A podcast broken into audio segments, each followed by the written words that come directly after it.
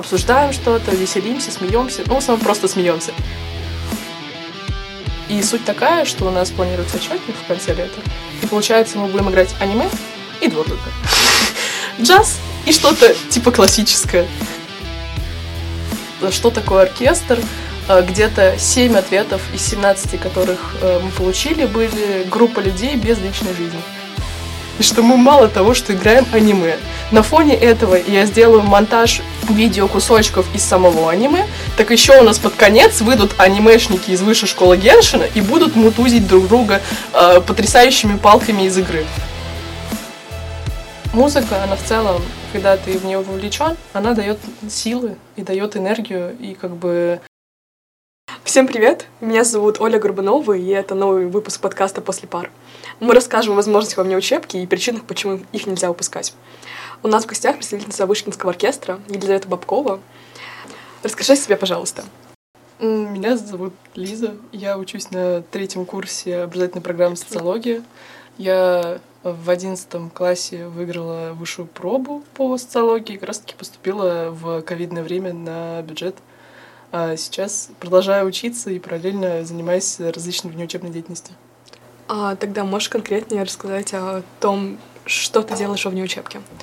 Ну, мне кажется, стоит упомянуть, что когда я только попала в вышку, это был карантин и ковидные времена, и как таковая внеучебка тогда э, не очень развивалась, вот, и поэтому, наверное, первый весь, весь мой первый курс и половина второго прошло мимо меня, а потом я случайно попала в оркестр вышки, и как-то все закрутилось, завертелось, и, наверное, все те амбиции, которые я держала относительно сторонней внеучебки, покрылись оркестром, и сейчас моя вся неучебка — это один оркестр.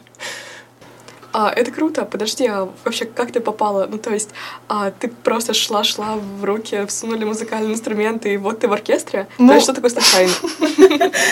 Ну как, э, изначально я после музыкалки продолжала играть в своем духовом оркестре, вот, и в какой-то момент я поняла, что дети, которые играют в музыкалке, это 12 лет, а мне уже как бы за, за 16, и люди подходят ко мне и говорят, а что ты тут забыла, и почему ты все еще тут? И я как-то поняла, что я переросла этот этап жизни, жизни, и нужно двигаться дальше. А поскольку изначально мне очень дорога моя музыкальная деятельность, вот, я собиралась вообще на музыку идти, но как-то передумала, то я не хотела бросать флейту, действительно не хотела, и поэтому стала искать другие возможности, и нашла, и видела как-то, даже не могу сказать, наверное, наткнулась на какое-то видео, и узнала, что есть оркестр вышки. А, нет, я увидела на фестивале, э, на дне вышки, э, какую-то презентацию, и там был оркестр два, два или три слова, и я решила, что типа все.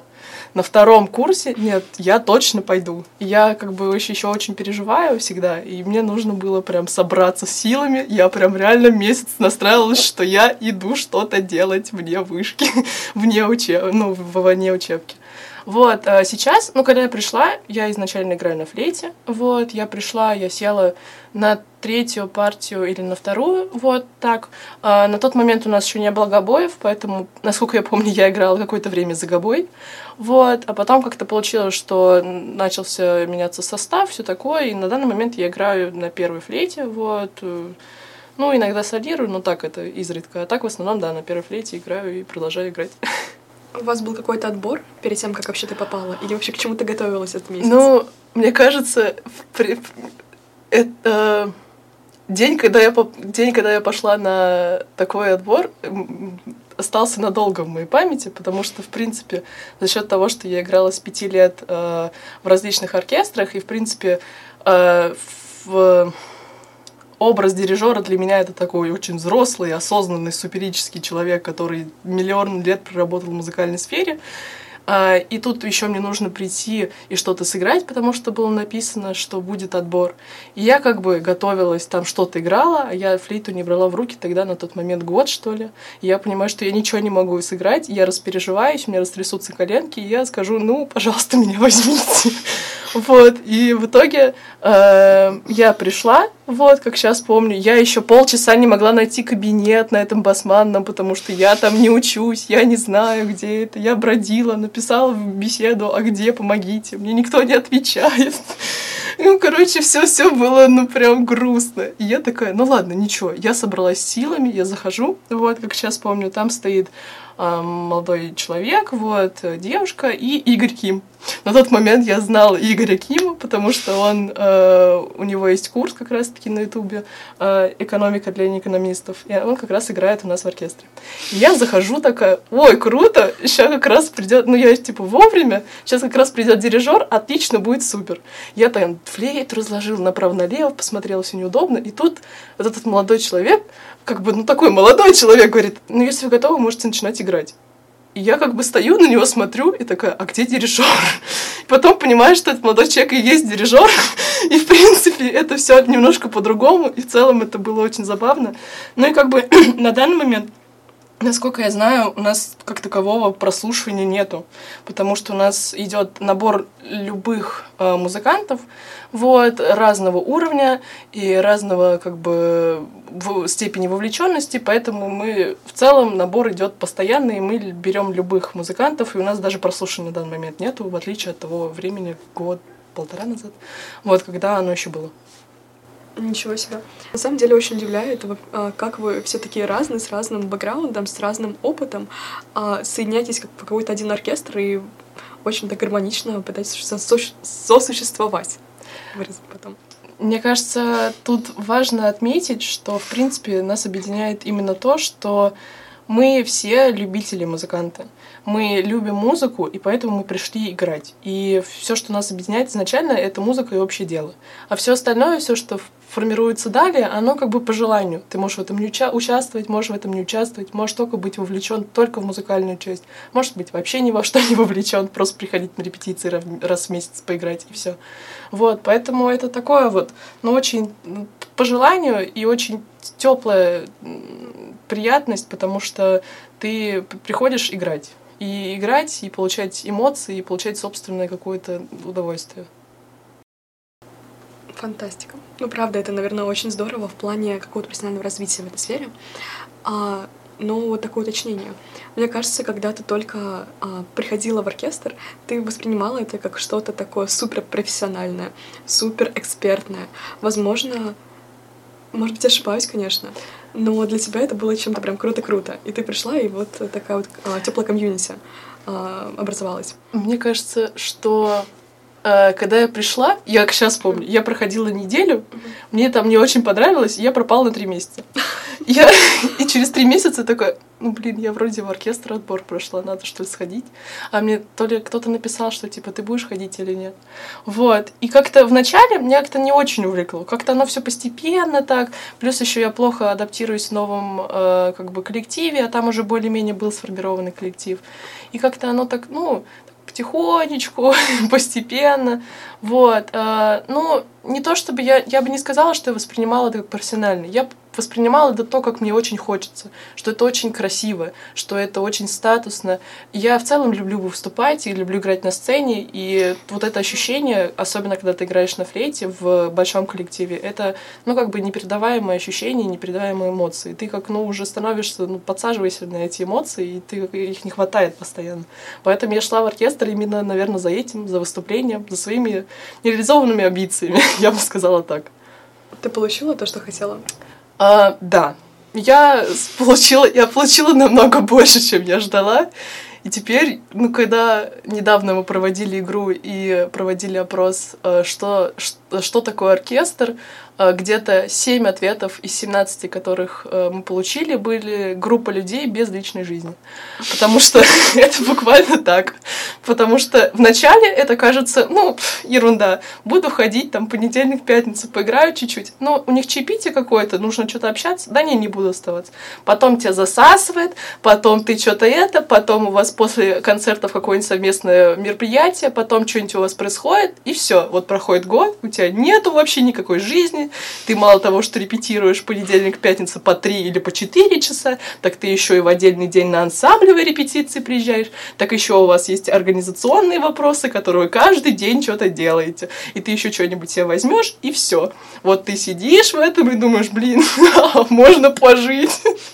Вот, поэтому, ну, как-то оно все так очень плавно, плавно, так аккуратненько, аккуратненько, а потом растворяется. И только сейчас я могу сказать, что, типа, все, моя жизнь, ну, я на самом деле на данный момент не могу сказать, что я могу представить свою ежедневную рутину без оркестра. Потому что вот недавно я ездила в поездку, я была 25 часов на ногах, и я приехала в Москву в 4 часа дня, и такая, я должна в 7 часов успеть на репетицию. Слава богу, мне повезло, я не успела, у меня задержался поезд. Но если бы я еще после 25 часов на ногах с самолета поехала бы на репетицию, все бы сказали, ну, ну таблетки мне бы дали, наверное. Чтобы мне кажется, тут еще важно отметить, что моя образовательная программа, ну, позволяет, она достаточно разгружена, вот, это, наверное, плюс социологии, что у меня есть там определенный набор времени и даже дней, который позволяет мне совмещать учебу и внеучебку, и сейчас еще и работу. Вот, поэтому это, ну, прям супер круто. И тот формат, которого обучения, который вот у нас сейчас на социологии, он прям мне очень помогает и позволяет мне заниматься не только учебой, вот, что прям радует. На самом деле, мне кажется, ФСМ в целом такой щадящий. То есть, э, сравнительно с другими факультетами, особенно техническими, где люди просто занимаются только учебой, только, возможно, работой, Наверное. Мне кажется, тут зависит от степени вовлеченности и степени заинтересованности самой учебы. Потому что у меня есть знакомые с ФСН, которые как раз-таки занимаются учебой 24 на 7, но им это нравится. Я просто не скажу, что я очень большой фанат постоянного учебного процесса. Мне нужны какие-то сторонние развлечения. Просто вот. некоторые образовательные программы определяют больше требований. Ну, то есть а, даже какой-то вот какая-то степень выживаемости. То есть а, а, где-то очень жесткие дедлайны, а, куча, наверное, всяких а, занятий, семинаров, лекций и так далее. В этом плане а, почти все, наверное, образовательные программы ФСН дают такую некоторую свободу для самореализации во внеучебке. Ну, по поводу жесткости дедлайнов и количества и таких наплывов я бы не сказала. Я бы сказала, что это общевышкинская тема, что у тебя какой-то массовый завал по учебе одновременно по всем предметам. Вот, просто на социологии это ну, чуть-чуть попроще, и позволяет, и очень много нужно всего делать самому дома, и ты можешь комфортно распределять время на учебный процесс вне, вне вышки, а не сидеть по 6-7 пар каждый день с утра и до вечера. А, хорошо, вот ты говоришь, что оркестр так сильно засасывает. Вопрос, а кто вообще в оркестре стоит? Ну, то есть, кто эти люди, которые также три раза в неделю а, каждый раз ездят на старую басманную репетировать? Я тоже задаюсь этим вопросом. Мы пока не придумали массовый диагноз. Вот, на данный момент у нас есть диагноз э, нашего произведения, которое все слушают 24 на 7 уже на протяжении трех месяцев, вот, потому что оно потрясающее. Вот, и мы его, ну, репетируем и собираемся играть, вот, поэтому пока у нас есть болезнь Донзона. Вот, а так, э, ну, на самом деле, мне кажется, что э, оркестр вышки э, включает в себя... Это, это интересный момент, что он включает в себя не только вышкинских. У нас есть э, и э, студенты из вышки, из аспирантуры, из магистратуры, из бакалавриата. Вот. Э, потом есть сотрудники вышки, которые и преподаватели, и не преподаватели просто сотрудники. Вот. И также у нас есть студенты не из вышки. То есть у нас много кто, например, из МИФИ, из технических каких-то направлений. У нас есть ребята, которые... Вот девочка недавно пришла из лицея, например. А потом э, у нас есть э, знакомые знакомых, которые там узнали, что они вообще там работают, им там за...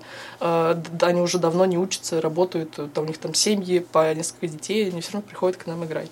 Поэтому, ну, у нас такая разношерстная, разношерстная компания, я бы сказала.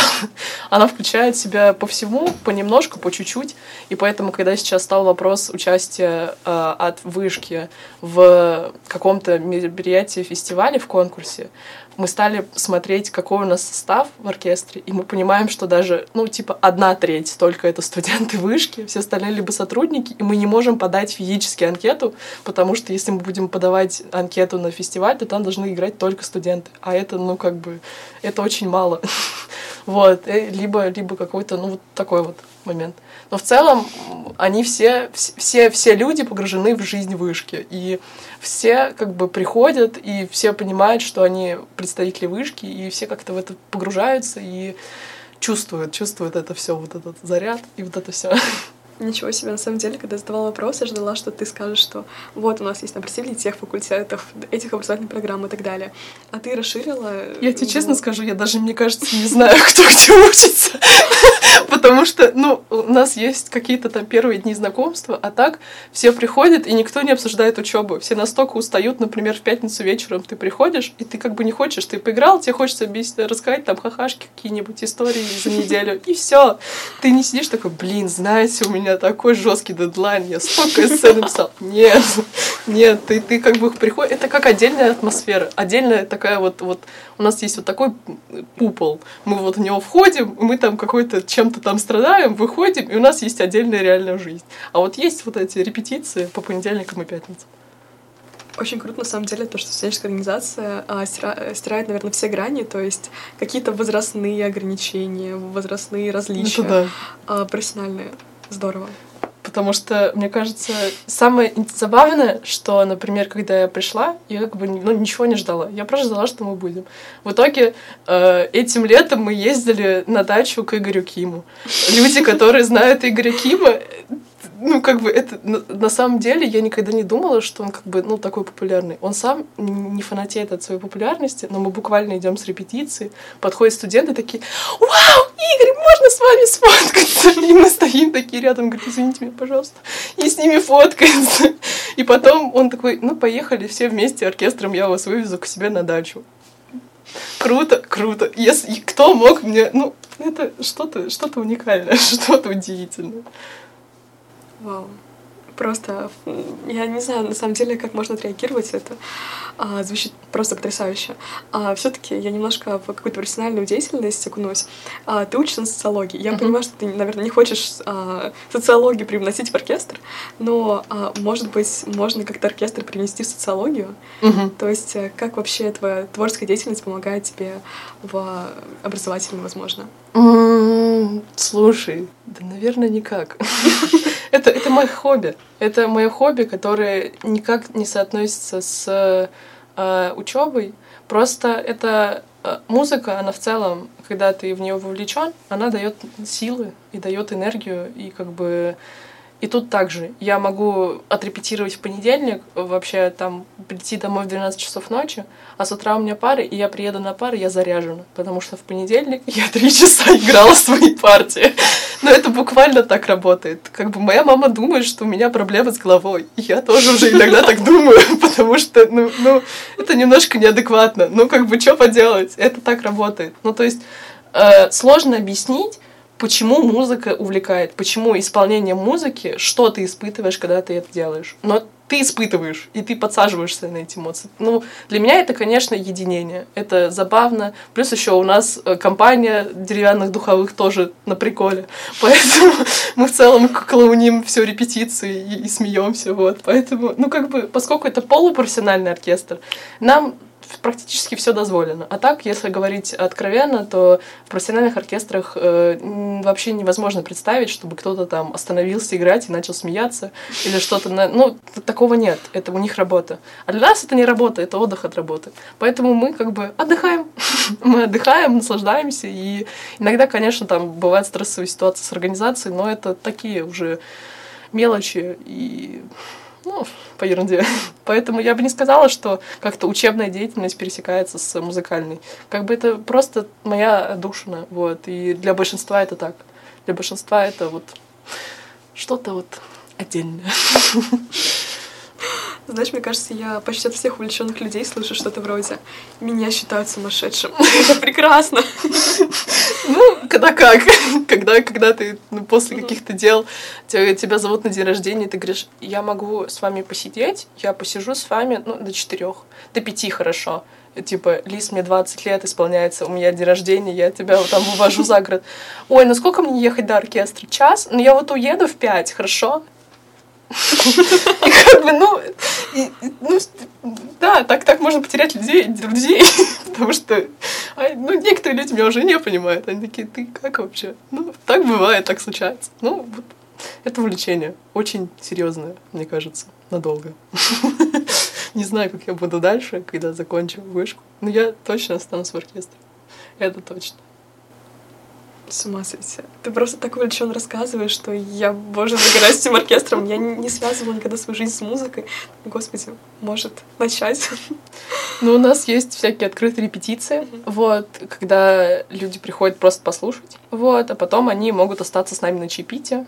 Вот, у нас есть какие-то небольшие мероприятия, как бы они более такие локальные. Э, вообще посты о всех, о всех мероприятиях мы публикуем у себя в ВКонтакте, вот. Но если всякие открытые небольшие репетиции, или вот день рождения оркестра у нас было, вот, мы там репетируем. Э, конечно, это более серьезно, чем у нас обычно. Конечно, мы делаем вид, что мы очень серьезные и мы очень ответственные. Это как бы, ну, даже нет э, вообще сомнений. У нас все суперически. Но просто есть тот момент, что люди отдыхают. Поэтому вот. А после этого можно остаться на чипите с нами. Чипите это вообще, в принципе, традиция оркестра. Когда мы... У нас есть э, репетиция, и потом у нас есть чайнички, мы завариваем чай и пьем, и рассказываем как у кого прошли дела, обсуждаем что-то, веселимся, смеемся. Ну, в основном просто смеемся. Вот. И как бы, ну и, и все. И поэтому в целом репетиция это вот сейчас уже три часа, плюс еще чипите еще часочек. Ну, может быть, два. Ну, по-разному. Вот, ну, тут как бы, как получится. Мне кажется, было бы интересно сделать какой-нибудь коллапс с чайным клубом. Ну, то есть э, вы играете на фоне, тут еще чай пьют, и вообще такая атмосфера Но а, тут расслабления. С коллабами очень большой вопрос э, в том плане, что как и что. Ну, то есть, э, в каком формате этого мероприятия. Ну, то есть, мы играем, они пьют, ну, интересно. Интересно. Ну, как бы, поэтому я, я не уверена, что такая коллаборация вообще будет, будет, вот, потому что мы ищем что-то, ну, поскольку для нас э, исполнение — это длительный процесс подготовки, музыки. Э, у нас это, к сожалению, не, не так, например, вот у гитарника. Им, у них не, небольшой состав, они очень быстро могут что-то выучить, э, отрепетировать и быстро подготовиться. У нас это длительный формат, длительные э, какие-то, ну, как бы подготовки, репетиции, потому что народу много, произведения большие, произведения на большое количество людей, вот, и поэтому их нужно репетировать, репетировать и отрабатывать, чтобы более-менее быть готовым к каким-либо выступлениям. Поэтому у нас, естественно, есть готовый репертуар, который мы готовы представить. Вот, а так... Нам нужна коллаборация высшей школы Герша. Коллаборация, именно когда кто-то обращается, мы говорим о том, что если вы можете взять из текущего, либо ждать месяца два-три, когда мы более-менее подготовимся. А расскажи, пожалуйста, а вообще, что вы играете? То есть э, ты говорила, что ваша деятельность в целом строится на шутках-прикольчиках, возможно, какие-нибудь саундтреки из игр, что, что-то такое. Ну вот, недавно э, рассказываю историю. История потрясающая, в принципе, отражает мою жизнь. А, на, а, в начале сентября э, на выставке внеучебной деятельности «Экстра», которая проходила на Покровке, э, я увидела высшую школу Геншина. Меня это очень поразило, ну, действительно, меня это поразило. Ну, то есть, ну, автор гений. Вот. Я как бы со своей подружкой посмотрела на это все и в какой-то момент искала, нам нужна коллаборация высшей школы Гершина. Все на меня посмотрели, ну, как, ну, как понятно. Вот. Искали, Лиз, иди поспи. Вот. Ну и все, как бы вопрос был закрыт. Потом а, где-то через месяца два или три нам пишет организатор азиатского фестиваля, который вот проходил в феврале, что «Здравствуйте, мы хотим, а, чтобы вы выступили у нас на фестивале». А, там еще был очень забавный момент, они написали, типа, мы, мы видели, как вы исполняете Хаяо Миядзяки, а мы никогда не исполняли Хаяо Миядзяки. Ну да. Вот, и получается, был очень долгий вопрос, и по поводу того, что, что мы будем исполнять.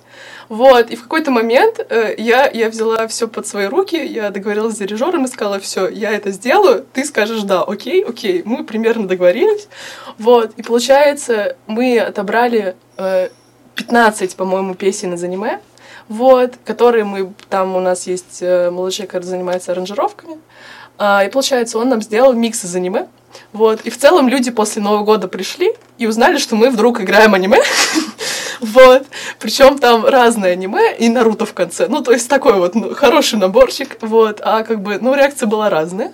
Вот. И я как бы на момент уже января э, договорилась с, э, о коллаборации с Высшей школой Ержина. Э, задача была такая, что мы хотели сделать дефиле. Э, то есть как косплейное дефиле. Вот. Э, ну, знаешь, не знаешь, наверное, нет. Что... Лучше поясни дополнительно. Э, что э, когда косплеер, косплеер это человек, который эм, одевается в костюмы какого-то героя и представляет какую-то там, ну, сценку. Вот. И получается, я что-то такое видела и такая, нам нужно, нам нужно, нам это обязательно нужно. Причем самое смешное, что у нас нету ни одной темы из, из Геншина. Вот, ну то есть, э, и мы в какой-то момент, то есть у нас, э, мне как бы спрашивают резонный вопрос, а подо что они будут выходить? С какой целью? Зачем? Почему? Я сказала, мне не важно. Мне нужна художественная постановка, как люди из Геншина мне сделают жесткую боевку. Вот, главное, чтобы они не убили нас на сцене, не убили зрителей. Вот, и э, все. Вот, в итоге я связалась с девчонками из, из высшей школы Гершина. Такие, да, конечно. Супер! В итоге на момент э, середины января, когда мы только начинали репетировать аниме, вот, уже было все ясно, что будет школа Геншина. И я буквально недели две или три ходила с мыслью, как мне об этом сообщить. Как мне сказать адекватным людям, что мои неадекватные идеи реализуются в реальной жизни. И что мы мало того, что играем аниме. На фоне этого я сделаю монтаж видео кусочков из самого аниме, так еще у нас под конец выйдут анимешники из высшей школы Геншина и будут мутузить друг друга э, потрясающими палками из игры. Вот, в целом, в целом, ну ничего, нормально. Вышло потрясающе. На самом деле, э, я супер, супер горжусь, что у нас это все получилось. Супер горжусь, что все э, очень хорошо, тепло и позитивно восприняли мою идею. Ну, как будто бы у них не было выбора, ну, как будто бы я скажу, потому что все, когда уже сообщала, все было решено. Но это другой вопрос. вот, но то, что получилось, вообще великолепно. Осталось мне смонтировать э, и совместить пять дорожек и три видеозаписи. Но это другой вопрос. Я когда-нибудь этим займусь. когда-нибудь мир увидит эту видеозапись. вот. Но люди, которые присутствовали на фестивале, мне кажется, это, наверное, это было стопроцентное попадание в аудиторию и стопроцентное сделано с душой все, все, мы сами безумно кайфанули, и люди вокруг кайфанули. Это прям вообще круто. Вот. А относительно репертуара, да что понравится? У нас э, в конце года происходит опрос ребят, и каждый по 6, 7, 8, сколько он хочет произведений, которые он хотел исполнить. И дальше, э, ну, как бы там группа, в том числе наш художественный руководитель, отсматривает их, отпрашивает и отбирает в итоге какой-то финальный эм, репертуар. Но также есть там вот как аниме, например, это стало неожиданностью.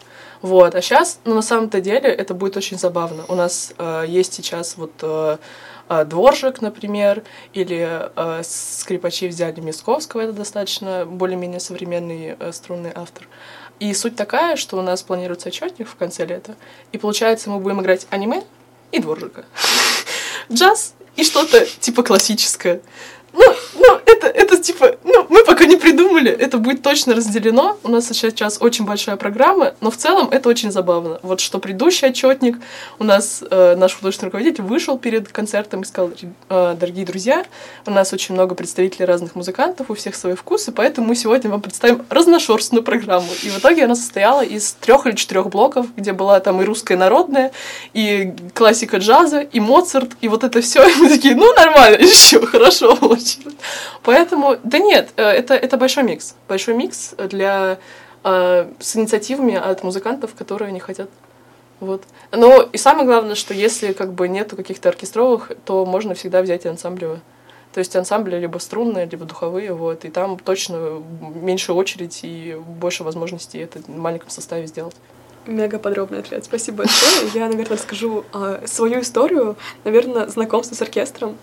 А, это было как раз на азиатском фестивале, и я попала на вашу репетицию. Причем я не знала, что это. Ну, то есть я захожу в большой зал, тут оркестр, а, который только начинает прогонять все это. Mm-hmm. То есть а, а, сначала все играют что-то вообще непонятное, тут какие-то непонятные а, ставки из аниме. То есть пока полное рассогласование, там три человека в большом зале. А, причем это я и двое ребят, которые одеты, ну, собственно, из, как из игры Genshin. Я вообще не понимаю, что происходит, потому что я не смотрела программу. Вот, а тут все, вы собираетесь, а, просмеялись, начинаете играть. Вот, я все еще пытаюсь рубиться в контекст. Это первый раз, опять же, когда я увидела, как, а, как играет оркестр. И тут на фоне а, какой-то ряд с а, аниме-роликов. А, тут оркестр такой важный, чинный, статусный. И вдруг с обоих рядов а, выбегают какие-то девочки с огромными этими палками из Геншина и начинают драться. А я еще не спала две ночи. Я одна в большом зале, и я на это все смотрю. И я понимаю, что, господи, я в высшей школе экономики. Что, черт возьми, происходит? У меня, у меня родители пошли на это смотреть. Они такие, черт возьми, мы слишком долго это обсуждали, чтобы это не увидеть. Но это было действительно на самом деле, я просто не понимала, что это репетиция сначала. И э, окей, когда сидит, э, ну там, целый большой зал, много людей, и они все это смотрят.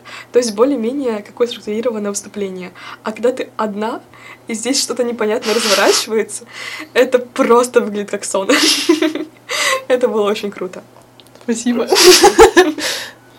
Мне кажется, даже ваши отчетные концерты — это в какой-то степени ирония над самими собой, то есть эта вот а, перемена стилей музыкальных, это прям... Да нет, мне кажется, это нет, э, суть такая, что когда мы выходим на сцену, mm-hmm. мы действительно становимся суперсерьезными, ну в основном, э, потому что нужно четко разделять музыкальную персональную сферу и личную, и это у нас происходит. Mm-hmm. То есть, э, да, конечно, бывают какие-то там моменты, но в целом на репетициях это репетиции. Мы э, коллектив, мы музыканты, мы делаем одно дело.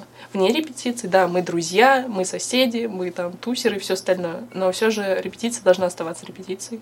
Вот. И все же есть какие-то правила, есть какие-то у нас устои там по поводу там, правил выступления, кто выходит, кто не выходит. Вот. Поэтому это тоже оговаривается. И тут, ну, стоит, конечно, оставить помарку, что это, конечно, все прекрасно, но если ты репетируешь, и если ты действительно музыкант, а если ты а, а не приходишь просто так постусить, там за полгода появился один раз и пришел на отчетник, сори, ты ничего не играешь, ты ничего, ну, по факту, ну, если ты не профессиональный музыкант, ты не можешь выучить тот объем, который мы учим за полгода. Поэтому, ну, ты, ну, без обид, это все обговорится с самого начала, то ты не выйдешь играть на него. И не будешь играть потому что, ну, все же репетиция это основное, все остальное это дополнительно. Это такая бонусная приятная надстройка, я бы сказала. А есть базис. Базис это жесткое расписание, жесткие репетиции и партии. Это, конечно, ну, важно осознавать и важно понимать. На самом деле здорово то, что у вас настолько выстроены институты буквально в, а, внутри студенческой организации.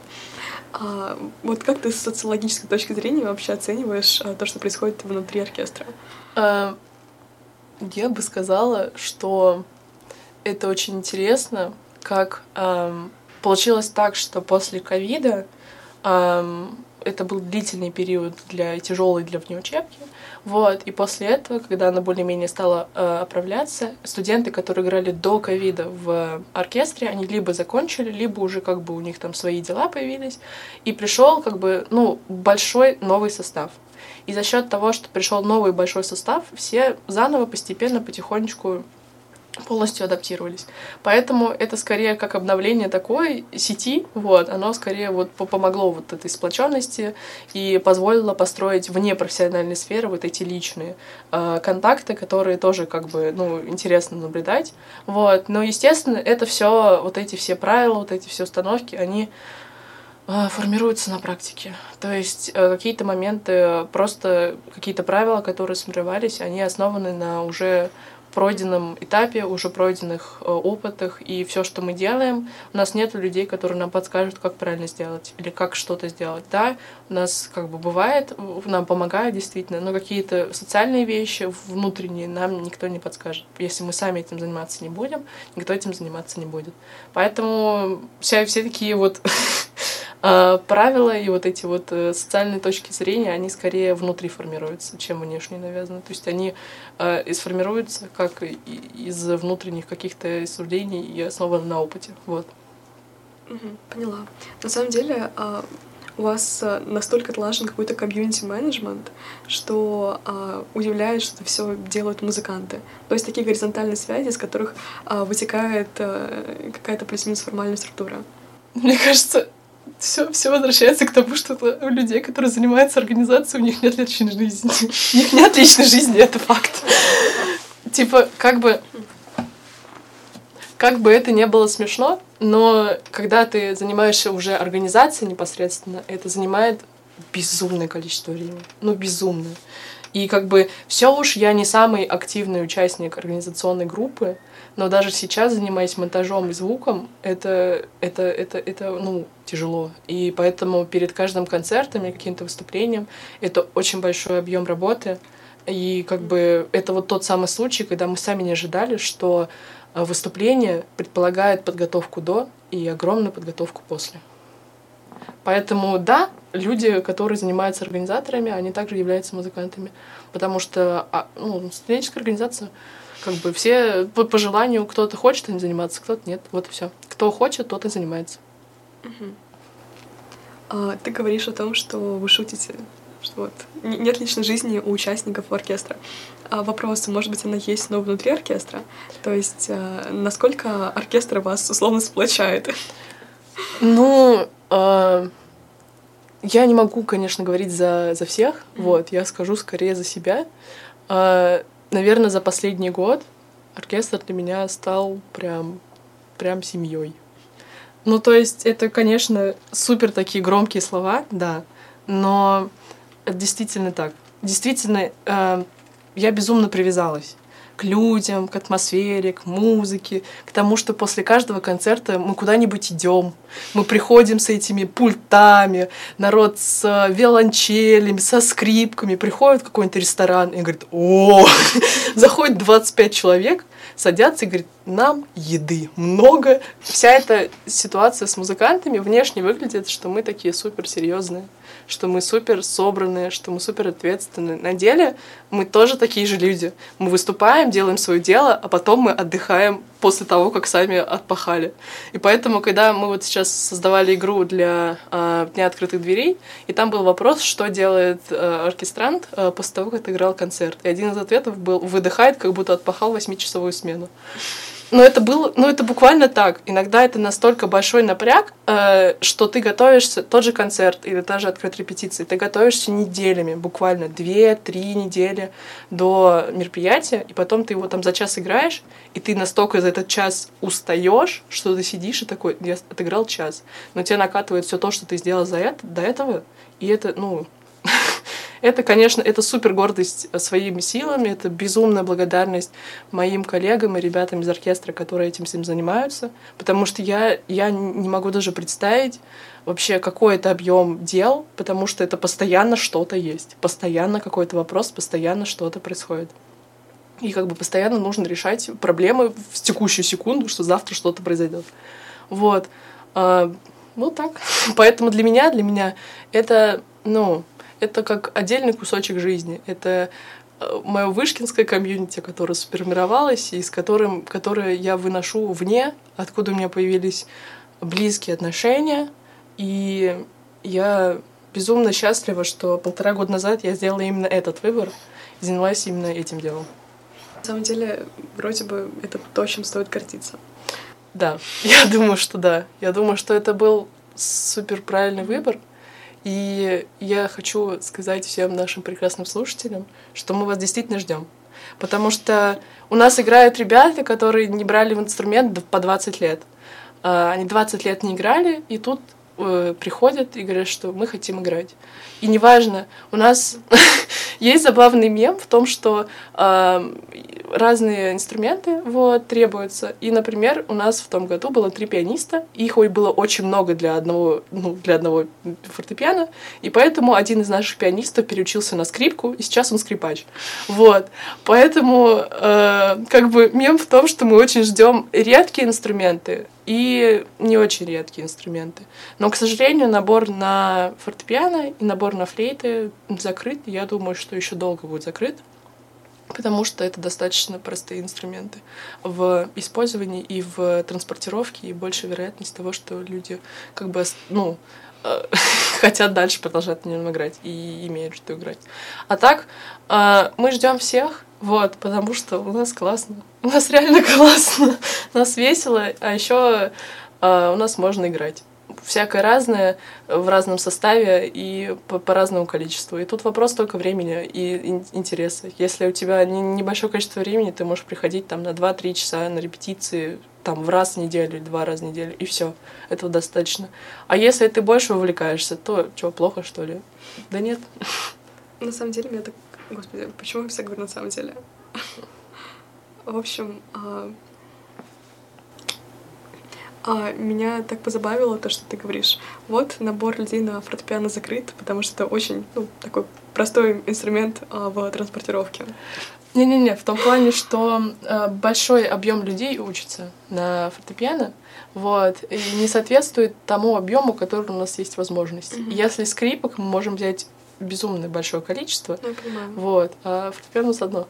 Так у нас есть сейчас два, два пианиста, и наш аранжировщик пишет некоторые произведения на, в четыре руки, чтобы два пианиста сразу э, играли. А, ну, изначально это не предполагается автором самого произведения. Mm-hmm. Может быть. Вот так. Сама отдача просто фантастическая, удивляет. Ну, как есть. А, подожди, а все-таки где вы все выступаете? То есть для чего вы репетируете? Значит, тут, э, ну, основная, конечно, деятельность это то, что нас зовут на вышкинские мероприятия.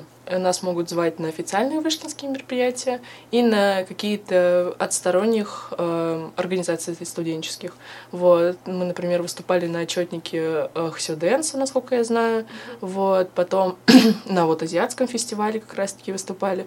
Ну, то есть тут вопрос э, того, кто нас позовет. В принципе, мы открыты к любым предложением, главное чуть заранее об этом сказать, за месяц, за полтора, чтобы мы успевали подготовиться и что-то действительно придумать.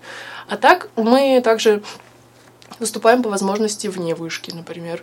У нас э, был благотворительный фестиваль в Измайлово, насколько я помню. Мы вот на нем выступали. Или ребята ездят при австрийском посольстве выступали. А тут вопрос просто, ну, случайности. Как получится, как куда нас позовут. Но мы выступаем и внутри вышки, куда нас часто зовут, и вне вышки, куда мы иногда сами находим возможности, иногда возможности нас находят сами. Насколько я понимаю, а, люди, которые занимаются пиар-менеджментом, это те же музыканты. Я бы не сказала, что мы занимаемся пиар-менеджментом. Это очень громкое слово. Нет, мы просто ищем возможности и доступности. Это, да, да, все, все просто заинтересованы. Вот у нас есть девочка из МИФИ, например. Она у них, МИФИ организовывала благотворительный фестиваль. Она говорит, хотите сыграть? Мы такие, да, все, нас позвали, мы сыграли. И также вот, ну, по возможности, там, кто-то там где-то в метро, например, познакомился. У нас так вот э, скрипачка новая пришла, увидела другую скрипачку в метро, познакомились, и она говорит, а, я, я типа, мне нет 18, я могу у вас играть. Мы говорим, да. Она пришла к нам играть, все. Поэтому это все такой большой, большой вопрос случайностей, ну, позитивных случайностей. А, естественно, какие-то контакты мы ищем через знакомых, через знакомых знакомых, либо через нашего куратора, который нам также помогает. Спасибо ей большое, на самом-то деле. В этом плане как-то все понемножечку в общее дело вкладываются. Да, да, это, это точно так. Потому что иногда выступлений очень много, иногда их не хватает. Вот сейчас их очень плотно и прилично. И сейчас мы даже сказали, что мы взяли некий даже перерыв на два месяца от выступления, чтобы мы могли подготовить следующую новую программу на следующий блок выступлений, который, наверное, начнется в апреле и далее до июня. Ну, удачи вам. Это именно так. Именно слово удачи. Удачи, терпения и больше продуктивных репетиций, хотя куда уж больше. Ну, э, я думаю, что есть куда больше. Есть куда больше. А когда учиться? Эм, это да, это, конечно, вопрос. А для людей, которые работают тоже, как бы, это тоже безумное уважение, что они после работы приезжают нам на репетиции. Кто-то совмещает и оркестр, и работу, и учебу. Да. С ума сойти поголовно. Ну, то есть, как, mm-hmm. как это вот э, есть люди, которые замечают учебу и работу, а тут еще есть э, репетиция по понедельникам, пятницам 6 часов. Вот Хотя, так. ты же говоришь, что оркестр дает такой вот некоторый импульс к тому, что ты встаешь в 8 утра заряженный идти на работу или на учебу. Ну, мне кажется, это моя какая-то тема. я, я, я просто, мы как-то никогда не обсуждали это. Но вот у меня так, у меня так. Ну, как бы бывает, что ты прям, ну, вообще убитый, а хорошо, на душе хорошо. Вот как, как домой приходишь, вот так все приятно, мило. Вот я не ходила сейчас три недели, я пришла, и я такая, а как играть на флейте? Помогите, пожалуйста. Ну, вот, вот так бывает, так случается. Ну, ничего, репетируем, учимся. Самое главное. Какой-то милой истории, которая, возможно, произошла в рамках оркестра. Милая история. Нет, на самом деле у меня очень много историй, но милая, мне кажется, эм, у нас оркестранка в мае вышла замуж и мы ездили к ней играть на свадьбу. Вот, а также ездили просто к ней на свадьбу. То есть, э, как э, подарок, подарок от оркестрантов был, что мы играли у нее, а так она просто нас позвала на свадьбу, и мы все вместе с ее семьей, вот, и с небольшим количеством также еще ее сторонних друзей провели потрясающий день за городом. Вот, было суперически. А потом еще поехали э, на второй день с ночевкой к ней в квартиру уже в Москве. Вот. Поэтому, мне кажется, теплые воспоминания это. Ну и еще, как мы ездили на дачу к Игорю. Это, конечно, тоже. У Игоря потрясающая семья. Потрясающая семья. Мы, я, я, в восторге. Вот. И они просто нас, ну, буквально обогрели. Они нас и покормили, и куда-то вывели. И это, это было потрясающе, действительно. Это тоже очень теплые воспоминания с этого лета. Вот. Это было настолько неожиданно и настолько приятно. Вот. А по поводу таких забавных историй. Мне кажется, что забавно, например, мы выступали на балу факультета права, вот, летом, а, или весной, вот, и получается, мы выступали за бесплатно, но нам сказали, что вы можете после этого остаться на балу самом. И весь в течение всего бала нас осталось человек пять, наверное, все ходили, говорят, а, так вы эти люди в черном, ну понятно, проходите дальше. Вот, в целом, ну, это, это, это как бы, ну, стоит того. Вот, и так в целом все эти истории, когда мы после концертов идем куда-то, все с инструментами загружены, ла-ла, и люди в шоке люди просто в шоке, когда там 20 человек приходят. Мало того, что нужно, у нас обычно там какие-нибудь пятницу или выходные э, концерты, то есть мало того, что в загруженные дни мы приходим таким объемам, так мы еще и с инструментами, и какое-нибудь еще ну, небольшое э, заведение заваливаемся, буквально заваливаемся. Нас очень много, и как бы там, там полный переполох. Там, ну, вообще. Но зато, что, нормально. Звучит на самом деле страшно. А, это люди в черном и с большими инструментами. Ну, это буквально так. ну, то есть форма у нас черная, вот, а так э, мы, мы все, ну, как бы у меня еще ничего, а так скрипачи со своими это, виолончели массово. Ну, это, это забавно, это забавно, действительно. Или когда мы все в метро, например, заходим, и э, охранники метро, метро такие, у нас что, концерт? Или они все массово начинают нам открывать э, кофры и смотреть, что и все такие, типа, у нас тут инструмент мы идем с оркестром, они такие, ну ладно, хорошо, проходите. А что за оркестр? а так, ну, забавно. Еще ну. смешно, когда, например, по, по Басманному все еще ходят люди, когда оркестру уже 6 лет, между прочим, исполнилось. Вот, и все еще ходят люди и говорят, ух ты, у нас оркестр есть. Чего? Мы буквально репетируем каждый понедельник и пятницу по три часа, и все равно приходят, находятся студенты, которые такие, ух ты, а там, ну, громко. Ну, мы репетируем громко, и у нас как бы, ну, не студия покрытая, а просто кабинет нам предоставили как репетиционную. И как бы справа у нас лекторий, слева лекторий. И как бы, ну, это, это, это забавно, когда все же идет человек и говорит, вау, ничего себе, а вы откуда? Чего? Подожди, то есть есть кабинеты, где люди занимаются под классическую музыку? Буквально так, да. Вау. Буквально в понедельник-пятницу справа с, с нами соседствует э, лекторий, и там периодически проходят мероприятия, а мы репетируем. Ничего, нормально. Это буквально единственный смысл вообще, единственная причина учиться на басманной. Ну, да. Или, или например, вот э, в... Как же? Проходил... Э, осенью, по-моему, фестиваль, вот, связанный со спортом э, от баскетбола. Там на, на Покровке построили э, как бы площадку для баскетбола и проходили э, игры баскетбольные. Изначально организаторы к нам пришли с запросом, что нам нужен, э, нам нужно праздничное произведение, вот, сыграйте, пожалуйста. Мы такие, хорошо. Из всего возможного мы выбрали Моцарта, потому что он был самый праздничный. И этот опыт, наверное, был самым незабываемым за прошлый год, потому что буквально эм, посередине эм, игр, то есть там три или четыре игры вот этой баскетбольной площадки, она буквально огорожена сеткой, там построен вот этот э, корт, построены эти э, сидячие места, вот ряды, и нам ставят посередине вот этого корта стулья, мы садимся и играем Моцарта. Люди, которые только что смотрели спорт, баскетбол, они такие сидели просто, ну, преисполнились, мне кажется. Мы все преисполнились. Это настолько было шо шоковое для нас выступление, но это было круто, ничего не скажу. Но вот такие вот, как бы, приколы, они остаются. Все в целом, ну, как бы, это было забавно, это было круто. Вот. А поскольку организаторы думали, э, видимо, они представляли, как э, за рубежом, за рубежом это духовые оркестры. Вот. А все же у духового и у струнного симфонического разная специфика. И поэтому, как бы, когда мы, нам сказали праздничное, но мы вышли, сыграли Моцарта. Это было ужас. Это было супер странно. Никто ничего не понял, но все поржали. Это тоже нормально было. У меня просто а, баскетбол ассоциируется с а, хип-хопом. Это очень, наверное, наивное видение, но а, когда вместо такого вот типичного американского хип-хопа выходит оркестр и играет Моцарта...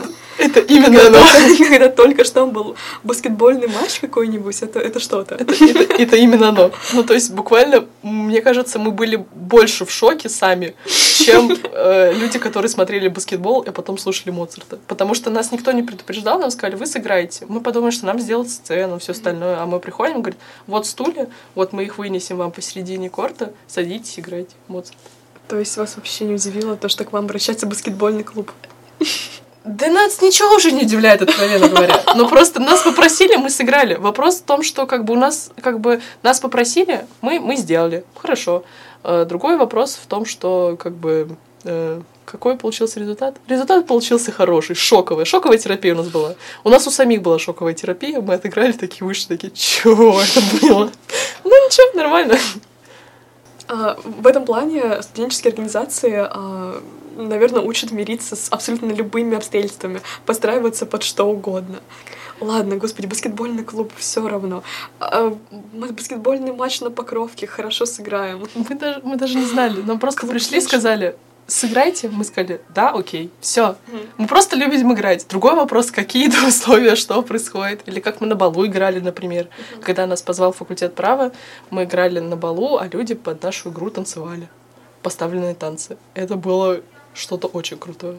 Это тоже было незабываемо. Но это не было mm-hmm. такое ла-ла э, в плане эм, шоковое. Это было безумно красиво, и ты сам получил удовольствие, что мы играли mm-hmm. очень спокойную музыку или танцевали вот вальс. Ну, это прям тоже круто было. Поэтому тут вопрос, э, куда нас позовут, и как раз-таки э, относительно организации, тут вот, например, за день до нашего, за, две, за два дня до нашей открытой репетиции у нас на Басманной потек потолок. Вот. И люди пришли в среду, а репетиция в пятницу, а течет потолок, и свет не включается. И учишься очень быстро решать вопрос а, с, ну, с проблемами и решать их э, на ходу, вот, и на опыте, что такого, и как бы у нас есть отдельные записи, которые там, что нужно обязательно к следующему концерту, э, какая-то рефлексия, вот так. Как вы решили ситуацию с потолком? Никак. ну, никак, он Почти тек. крышу, да? Нет, ну там поставили, ну мы позвонили, сказали, что там поставят небольшие строительные леса. Там поставили строительные леса. Все. На момент пятницы там просто стояли строительные леса. Они загораживали другой вход. Ну, что поделать. Все. Но а как мы можем решить текущий потолок? А, а вот э, не было света на сцене, мы все купили фонарики на, на, эти, на подсветку, за пульты, за э, что там ночью в 12 часов или в 11 часов ночи ребята очень быстро решали вопрос с подсветкой на пульта. И в четверг весь день бегали, это все оплачивали, это вообще тоже целая эпопея была. А что делать? Нужно крутиться. как бы никто особо, к сожалению, это же большой все этап, вот, и ты никогда не знаешь, что может ожидать. Или вот, например, нас позвали на фестиваль выступать, ну не нас, а ансамблевый, а струн, ну, э, струнный ансамбль. И перед выходом на сцене отключили свет. Вот. И ребята говорят, мы стоим в темноте, ничего не видно, куда идти непонятно, все остальное, а свет не включают. И вот их объявили, а, их не объявили, просто предыдущий номер закончили, э, сцена свободная, им нужно выйти, поставить пульты и начать играть. А они говорят, а мы ничего не видим. Ну вот вышли на, на, там, на, на ощупь более-менее пытались найтись. Ну вот, как есть. Поэтому это такая, да, это не, некая школа жизни.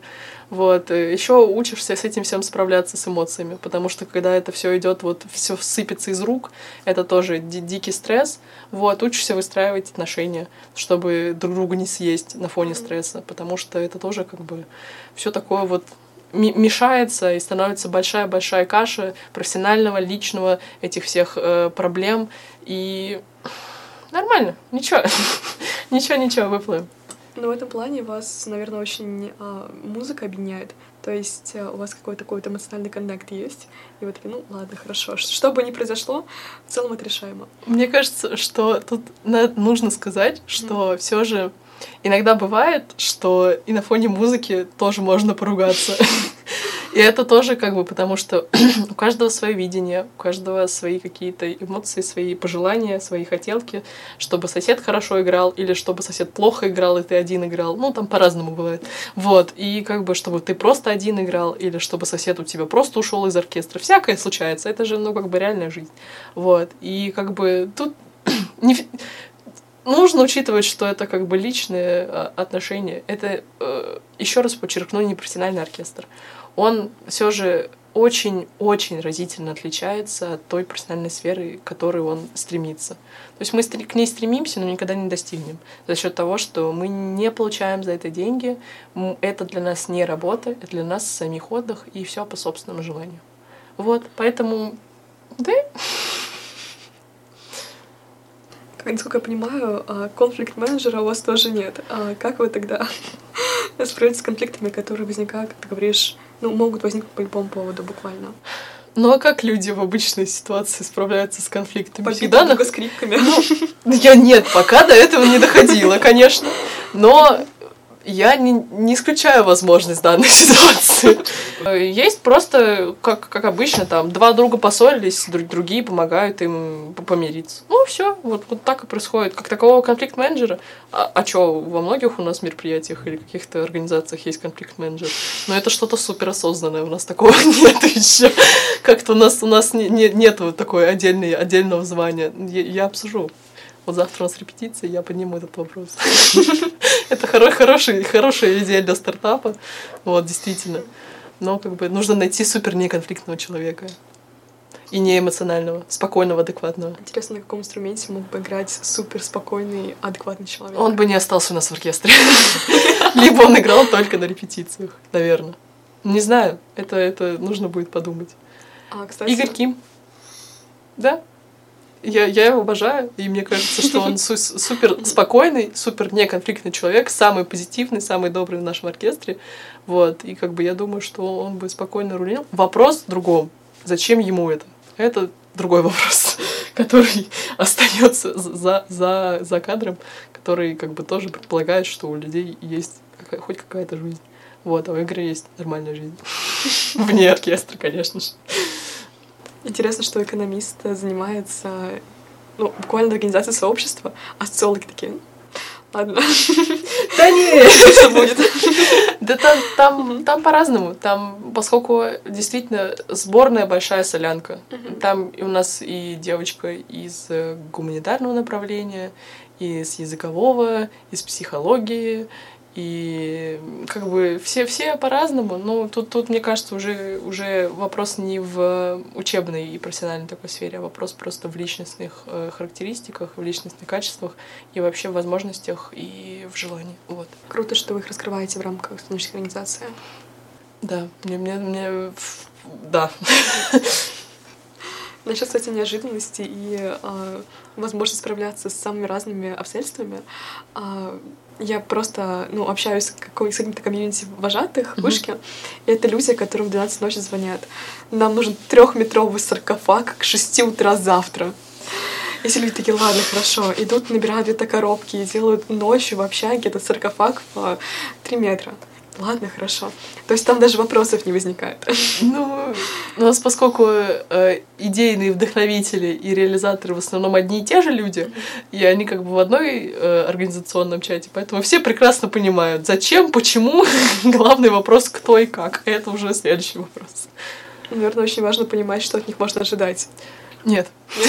Хорошо. Никогда, на самом деле, никогда невозможно все подготовиться до конца.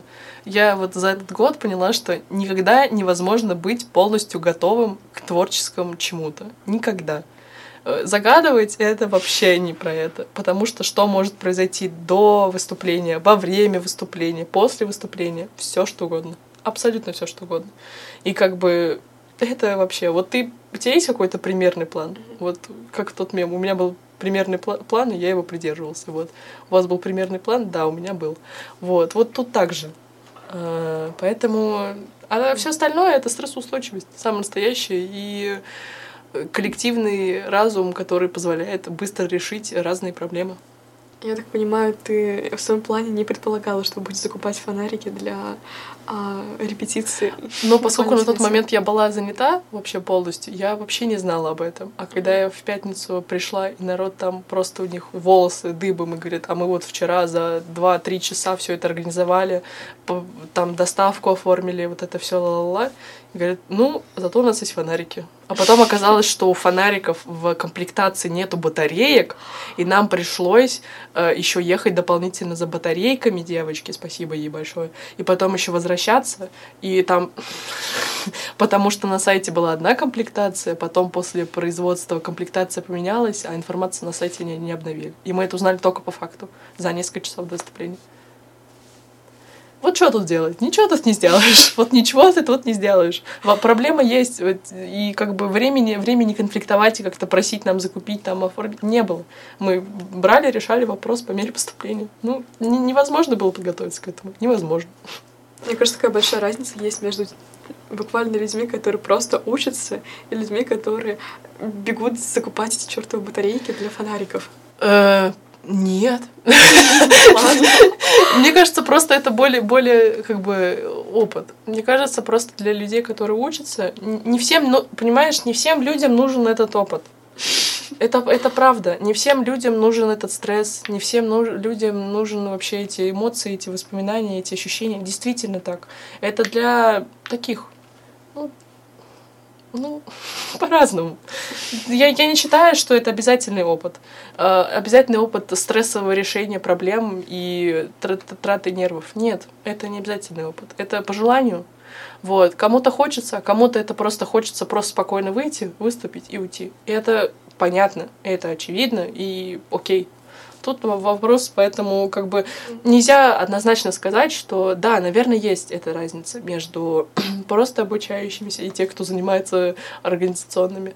Но да, вот этой экспресс-закупкой всего и решением проблем. Но это не значит, что это хорошо или плохо. Это значит, что просто кому-то это надо, а кому-то я бы, наверное, и жила без этого стресса. Вот, спокойно. Ну, так получилось, он меня сам нашел, поэтому что поделать. Также и сейчас с монтажом. Я бы спокойно жила в, эту жизнь прекрасную, замечательную, если бы мне не нравилось монтировать видео. Просто для себя. А сейчас я вдруг неожиданно еще учу и аудиомонтаж, что для меня полная новая сфера. Вот, и трачу все свое, все, все свое время свободное на, на монтаж э, трех минут, например. Потому что я с нуля что-то изучаю. А, и никто как бы помочь мне внутри оркестра не может, потому что никто особо в этом и не разбирается. Наверное, вопрос не в том, что а, ты там можешь резюме себе написать закупку экстренных батареек, а именно в каких-то вот а, компетенциях, которые ты этим развиваешь. Ну, то есть, а что ты можешь а, адаптироваться к абсолютно чему угодно. Это получается тот самый мем из резюме, там, когда ты пишешь стрессоустойчивый, общительный, коммуникабельный, а ты реально стрессоустойчивый и коммуникабельный. Ну, наверное, так, да. Вполне возможно. Буквально. А, лозунг вышки не для школы, а для жизни. Мне кажется, каждому нужно найти вот то, что им нужно для жизни, и пытаться как-то это преследовать, догонять и не упускать.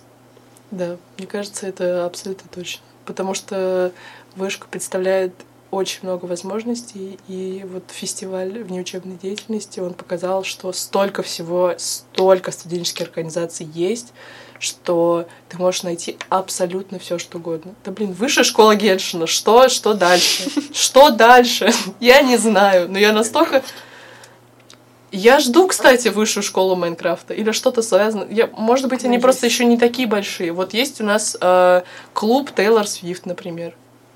И как бы, ну, это, это же потрясающе. Поэтому, мне кажется, внеучебка дает столько возможностей, которые просто можно случайно, а можно целенаправленно найти, вот, и в это все погрузиться.